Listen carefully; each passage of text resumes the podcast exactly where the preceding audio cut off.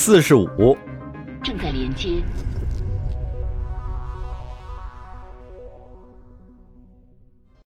长征星域，塞拉星座，莫卡冷星系，行星五，卫星一，一株湖集团总部。奥特罗贾瑞西站在一面奇人高的镜子前，重心在两脚之间移来移去，始终还是觉得别扭，忍不住把他的姐姐叫了过来。他打算带给米拉两件意外的消息，其中一件肯定会让他大失所望。没过多久，米拉就出现在奥特罗的办公室门口。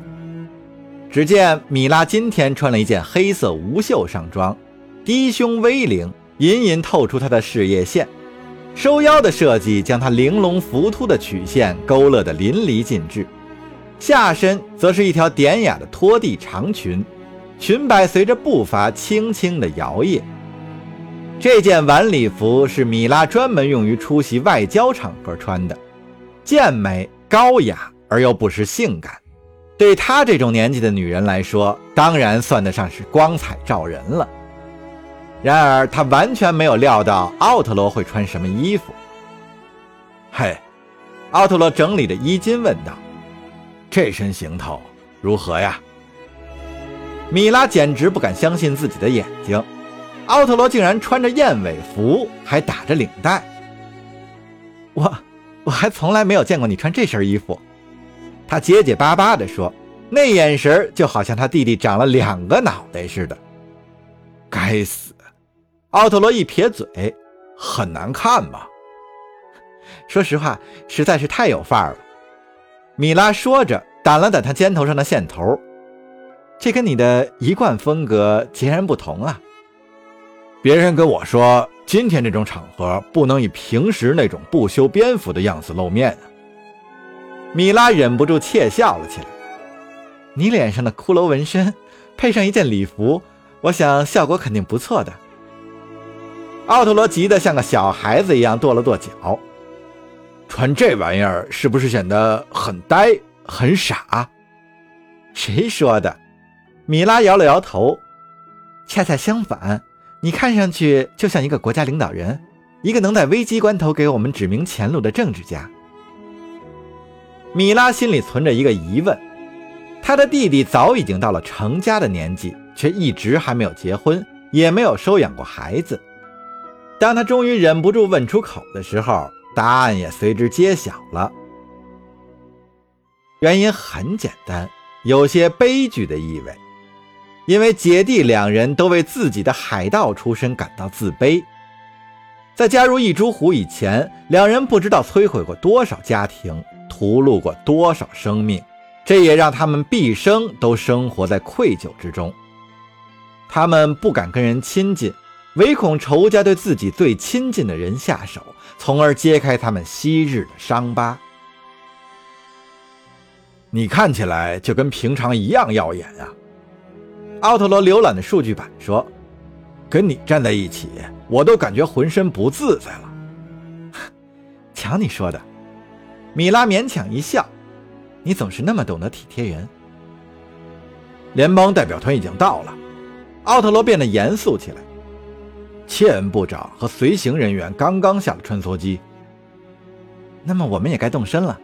米拉回应说：“尽量放松一些，你会显得更自然，相信我。”其实，我想让你先回避一下。啊？啊，芒斯和他的团队一直忙着分析经纪人破坏我们通信网络用的病毒，他们顺藤摸瓜发现了一些线索。如果可以的话。我希望你去看看。奥特罗知道芒斯没有取得什么突破性的进展，可对方毕竟是经纪人，绝不能放过任何一丝抓捕他的机会，这是眼下的当务之急。行吧，米拉显得有些沮丧。那我去换一套。啊，不用，不用。奥特罗一只手搭在他的肩头上。晚餐的时候你就该回来了。初次会面，无非是大家握个手、照个相而已，顶多一个小时。正式谈判起码要等到明天。所以说，拜托你，就穿这身衣服去吧。等你晚上回来的时候，绝对能惊艳全场。好吧，米拉答应了。他在哪儿？在主机库，他的那艘乌鸦级的驾驶室里。我会尽力而为的。米拉朝门口走去。那祝你好运了，奥特洛。谢了，你也是。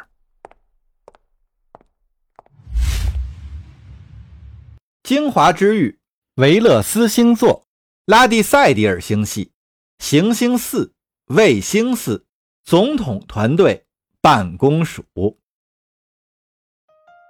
莫卡冷经济峰会即将召开，国际舆论对此褒贬不一。在看完各大媒体的点评之后，弗里坦总统感觉到异常的紧张，当即决定联系他的代表团。我弟子，你确定你已经准备好了吗？总统急切地问。经济部长的语气坚定不移。总统先生，我们办事儿你大可放心。他回答说：“我们已经做了万全的准备。”你不觉得我们可能漏了什么事儿吗？怎么可能啊！沃迪兹大笑。我们已经做到尽善尽美了，或者说是面面俱到了，这也就足够了。这个任务对于推进和平进程有着莫大的意义，你说对吗，上将？诺阿上将迟疑了片刻。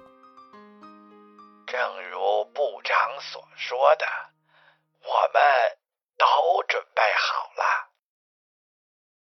总统陷入了沉思，目光在新闻栏和窗外的星空之间游移。你会因此名垂青史的，沃迪兹。这都是您的功劳。沃迪兹那双湖蓝色的大眼睛朝他眨了眨。我只不过是当了一回信使而已。知道吗？我这个总统也快当到头了，希望到时候你能接我的班儿。哦，承蒙厚爱，总统先生。直到下一次选举，我都会谨记你的教诲的。弗里坦微笑着，我想也是。时间差不多了。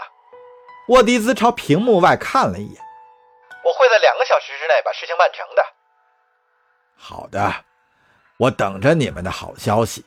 祝你成功，沃迪兹。挂上电话，弗里坦总统又重新燃起了斗志。他愈发感觉到，不管舆论怎么评价他的内阁。也不管他们反对的理由有多么充分，自己都应该亲自出席这次会谈。长征星域，塞拉星座，莫卡冷星系，行星五，卫星一，一株湖集团总部。科芬看见那艘超级航母的巨型机库大门缓缓开启。机库内搭载的许多小型战舰鱼贯而出，代表团乘坐的穿梭机画着优美的弧线朝空间站驶去。跟气势磅礴的夜神级相比，他们简直渺若微尘。不出意外的话，一行人再过几分钟就能抵达空间站了。科芬心下稍定，但还是隐隐感觉到焦虑。除了通过指挥频道发布的简短命令之外，诺阿上将没有再跟任何人说过一个字。其他随行的联邦战舰驾驶员也都没有互相插科打诨。好戏要开始了。科芬知道，在他们平安返航之前，自己悬着的心是不会落地的。